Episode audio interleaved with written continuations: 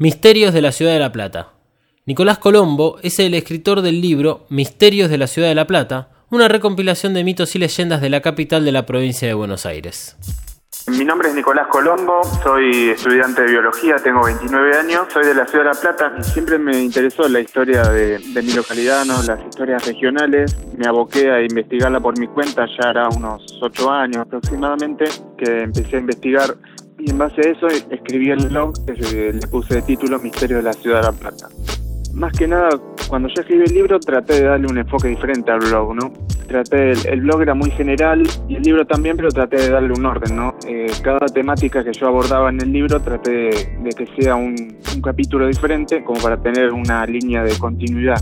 Así, por ejemplo, el primer capítulo es sobre la fundación de la ciudad de La Plata. Después, ya en el segundo capítulo, hago todo un análisis de lo que es el trazado urbano, ¿no? que todos conocen las diagonales de La Plata, las avenidas cada seis cuadras, eh, el cuadrado perfecto donde está emplazada la ciudad. Bueno, yo hago todo un análisis sobre eso, de quiénes fueron los autores del diseño de la ciudad, por qué lo hicieron así, la simbología que tiene, que también se habla mucho sobre la simbología esotérica o masónica que tiene. Y de hecho, el segundo capítulo más extenso, que tiene el libro es solamente sobre masonería. Ahí me dedico a hablar de las principales logias masónicas de la ciudad, desde su fundación hasta, el, hasta la época actual.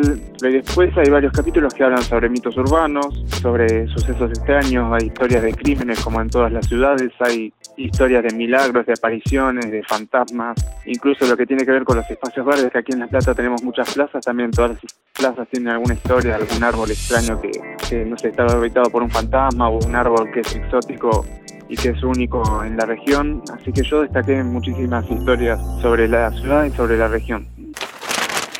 Ya era unos ocho años aproximadamente que empecé a investigar, primero yendo a buscar a las librerías qué libros hay sobre La Plata, tuve que seguir las investigaciones que había empezado en bibliotecas, en hemerotecas, archivos, museos, en un montón de lugares buscando diarios, libros, revistas, cosas que había escrito otra gente y me encontré con muchísimas historias, un montón de material.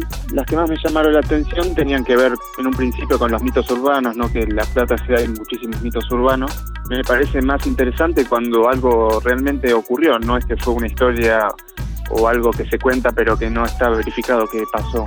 Y me gusta eh, destacar más lo que ocurrió realmente que lo que no ocurrió.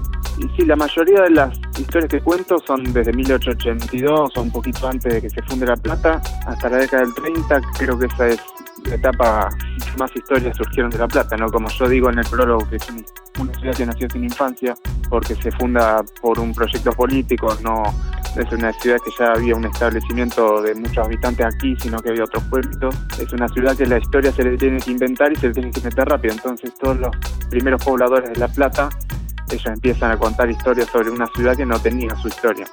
Por esa razón quizás es que las historias que yo más cuento son las más antiguas.